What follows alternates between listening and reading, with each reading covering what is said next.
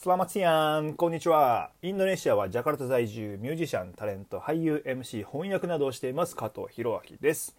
このラジオは日本、インドネシア、そしてアジアを股にかけて活動する加藤博明がざっくばらんにお話しさせていただく番組です。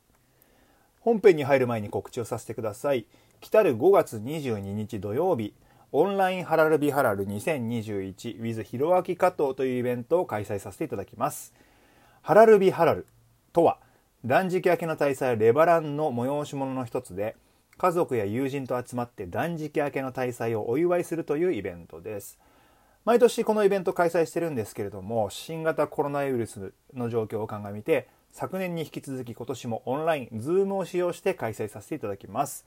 えオンラインなのでもちろん日本からの参加も可能です。基本的にはインドネシア語なんですけれども、昨年も日本からの参加者の方がいてくださったので、今年も日本語の通訳を随時織り交ぜながら進行していく予定です。チケットは5万ルピア、日本円で約500円です。集まったお金の50%を個人の子どもたちに寄付させていただきます。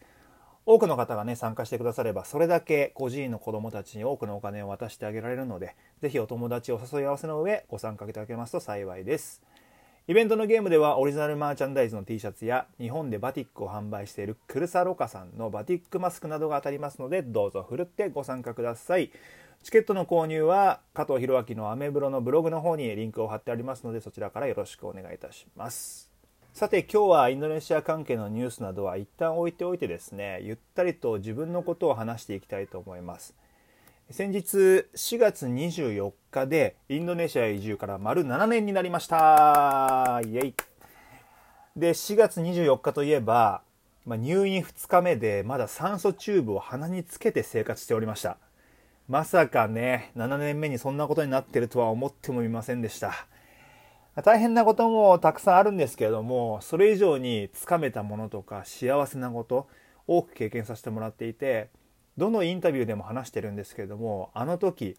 2014年ですね。インドネシアに移住するっていう決断をした自分を心から褒めてあげたいというふうに思ってます。2014年当時はヤプログっていうブログサイトでブログを書いてたんですね。で今みたいに毎日書いてるわけじゃなかったんですけど結構頑張って更新してました。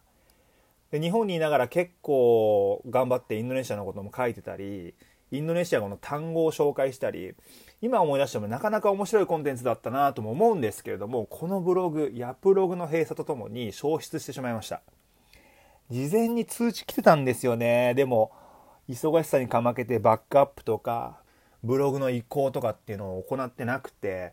まえなく全ての記事がインターネットの木図と消えてしまったわけなんですけれども今現在更新してるアメブロは2020年の9月11日から始めたものなんですけれどもその前に書いてたブログで輪ゴムっていうサービスを使ってたんですけどこの輪ゴムもねサービス終了で記事の閲覧ができなくなってしまいました。バックアップは全ての記事じゃないんですけど結構集められて手元には残ってるんですけど、まあ、せっかく書いたものにアクセスアクセスしてもらえなくなるのは結構寂しいなというふうに思ってます。まあアメブロは結構たくさん有名な芸能人の方も書いてますしきっとまだまだサービスが終了することはないと思うので、安心して毎日ブログを書き続けてます。ぜひよかったら読んでみてください。ブログの毎日更新もね、気づけば9ヶ月が過ぎて10ヶ月目に入ってます。まあ、この調子だと多分目標にしてた1年はちゃんと達成できそうなので、まあ、引き続き頑張って書いていきたいと思います。読んでくれてるあなた本当に照りまかしいです。で、年齢も38歳になって、インドネシア移住から7年が経って、僕を取り巻く環境っていうのも少しずつ変わってきたんですね。誰も加藤弘明なんて知らなかった移住したての2014年インドネシア最大の日本祭り縁日祭の主催者のもとギターを持って訪ねて目の前で歌ってお願いしてなんとか20分の演奏枠をいただいたんですね。これが僕の移住後初めてインドネシアで歌わせていただいたイベントでした。それから2015年にレギュラーの旅番組がスタートしてからは毎月のようにジャカルタを飛び出していろんなところに旅でねロケさせてもらってインドネシアという国の広さと奥深さを体感できたんですよね。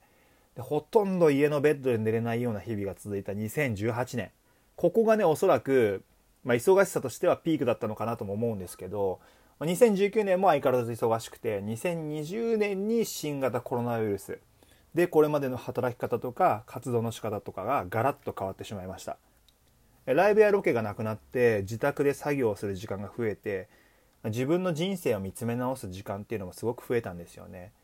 で今まで何を大切にして何をおろそかにしてきたのか何を得て何を手からこぼしてきたのか何を成し遂げて何を後回しにしてきたのかっ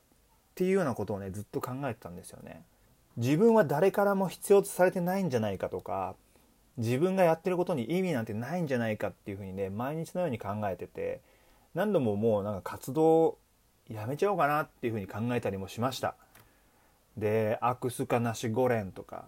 俺はナシゴレンが好きだとかアクスカインドミーとかなんかこっちのインスタント麺でインドミーってあるんですけどインドミーが好きだとかアクチンタインドネシアアイラブインドネシアっていうか言うだけでですね何万っていう人がコメントしていいねするような SNS を見てねちょっと辟易としてましてで同じ日本人でインドネシアのことをこれだけ思って活動してるのになんで全然評価してもらえないんだろうなとかって悩んでた時期もありました。でもねこれだけインドネシアを思ってるのにとかそんなのエゴなんですよね。自己満す。インドネシアの思いの大小なんて人それぞれの尺度は違うし、まあ、俺もインドネシアのこと思ってますよみたいに、ね、言う人はいっぱいいるだろうし。でインドネシア語がね流暢に話せてもだから何って言われればまあそれまでなんですよね。言葉はコミュニケーションのツールでしかないのでそれを使って何をするかっていうのが大切だったりするわけじゃないですか。でまあそんなこんなでずっと悶々として2020年2021年を過ごしていて試行錯誤して頭を悩ませてもう毎日のように落ち込んでへこんで自分の力のなさをねただただ責めて暗い部屋の中に閉じこもってるような感覚で生きていたりもしました。でそんな風に生きてたらですね人生で初めて膝の前十字靭帯と半月板を損傷してもう大好きなサッカーからもまたしばらく離れなきゃいけなくなっちゃったんですよね。挙句の果てに新型コロナウイルスに感染して入院でしょ？踏んだり蹴ったりですよ。でもそのタイミングで令和3年度在外交換庁表彰というのを受賞したんですね。2020年に自分のね非力さを呪いながらもなんとかかんとかつなげたですね非正規雇用者を救済する募金活動っていうのを評価してもらってこの賞を受賞することができました。この賞は日本とインドネシアの友好関係に寄与した人に贈られるもしくは団体に贈られる賞なんですけどもこれを受賞することができました。で真っ暗闇でね光なんてないなと思ってた時期でも手探りでですね藁でも何でももうしがみつきながらなんとかかんとか進んできてよかったなと心からそう思った出来事でした。そしてね入院中改めて思ったんですよね。そうだやりたいことやろうと。他人の評価とか評判とかどう思われるかとか何をやらなきゃいけないとか何をやった方がいいとかなんかそんなことは一旦置いといて自分の心が動いて大切だと思うことをちゃんとやろうって思えたんですよね。特にこの数年間は忙しくてすごく。この感覚に無理やり蓋をして活動してきてしまったような気がしています。だから今もなんですけど自分が本当にやりたいことは何なのかと。自分と根気強く対話しながら毎日を生きてます一度心にしまってしまった思いと通じるのはなかなか大変なことで幾重にもかぶされたカモフラージュの膜をね一枚一枚剥がしてそこにあるね血と汗と涙と思いと夢こういうのが詰まったコアの部分っていうのをね丁寧にこう掘っていくしかないと思うんですよね。でそんな中でですね今は心が動いている小説「ラスカル・プランギ虹の少年たち」の翻訳と音楽に一日のほとんどの時間を費やしてます。で SNS に触れる時間も極力減らして創作と創造に時間を使ってます。そこから何が生まれるか分かんないんですけどアーティストと名乗ってるからにはそこから逃げずに立ち向かってまた壁を破っていきたいと思ってます。というわけで長々と話してしまいましたが、インドネシア移住8年目、とことん自分のその芯の部分、コアの部分と向き合って、自分がやりたいことの種をまいて、形にしていく1年にしていきたいと思ってます。ということで、これからも温かい声援を、応援をぜひよろしくお願いいたします。最後まで聴いていただきありがとうございました。加藤弘明の楽曲、YouTube にたくさん置いてあります。ミュージックビデオなんかもありますので、ぜひ覗いてみてください。詳しい情報は、ひろあき加藤 .com のホームページに書いてありますので、そちらもよろしくお願いします。ということで、あなたにとって今日が昨日よりちょっとでもいい日でありますように、お相手は加藤弘明でした。テリマカシー